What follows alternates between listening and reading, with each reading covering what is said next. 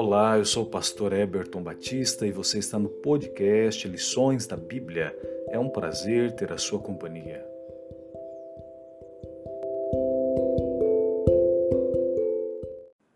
Lição 12: O profeta inquieto. Verso para memorizar.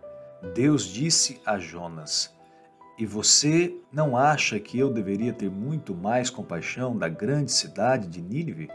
Em que há mais de 120 mil pessoas que não sabem distinguir entre a mão direita e a esquerda, e também muitos animais, Jonas 4, verso 11.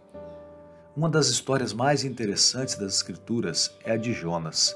Ali estava ele, um profeta de Deus chamado pelo Senhor, mas que fugiu do chamado.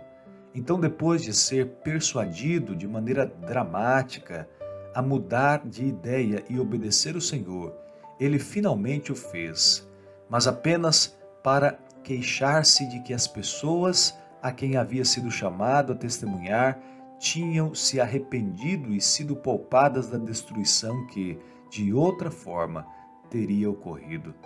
Esse é um exemplo de alguém que não tinha descanso, que não estava em paz, a ponto de clamar: Agora, Senhor, peço que me tires a vida, porque para mim é melhor morrer do que viver.